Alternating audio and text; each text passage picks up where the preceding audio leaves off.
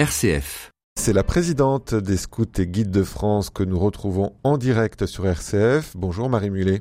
Bonjour. Et vous revenez sur ces actions menées par des militants antiracistes consistant à déboulonner des statues oui, et on se parle même de fracas, Antoine, comme avec ces manifestations et ces marches autour du mouvement Black Lives Matter, qui s'inscrivent dans les convulsions de notre époque, particulièrement ces trois dernières années, et rejoignent celles du MeToo, d'Extinction Rebellion ou des Gilets jaunes.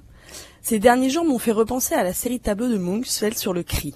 Dans cette série, le personnage a une allure de momie, le visage déformé et défiguré par une expression horrifiée. Alors quel rapport faites-vous entre ce tableau de Munch et ce fait d'actualité, ces déboulonnages de statues?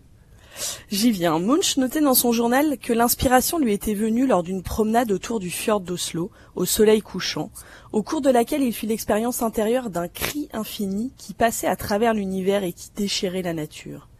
L'interprétation de cette série de tableaux est qu'il exprime l'angoisse existentielle que peut ressentir la femme ou l'homme moderne. C'est en cela que je fais un lien entre l'œuvre de Munch et notre actualité. Je suis frappé par cette frénésie d'abattre des statues physiques ou symboliques, de débaptiser les rues, et cela au nom d'une relecture du passé à partir des errements et des oppressions constatées dans nos vies d'aujourd'hui. Ceci nous conduit à relativiser les horricités des personnages qu'elle honore et à en faire les responsables. Comme si, leur régler leur compte pour leur action d'hier et effacer leur mémoire dans l'espace public, régler la question pour aujourd'hui et demain.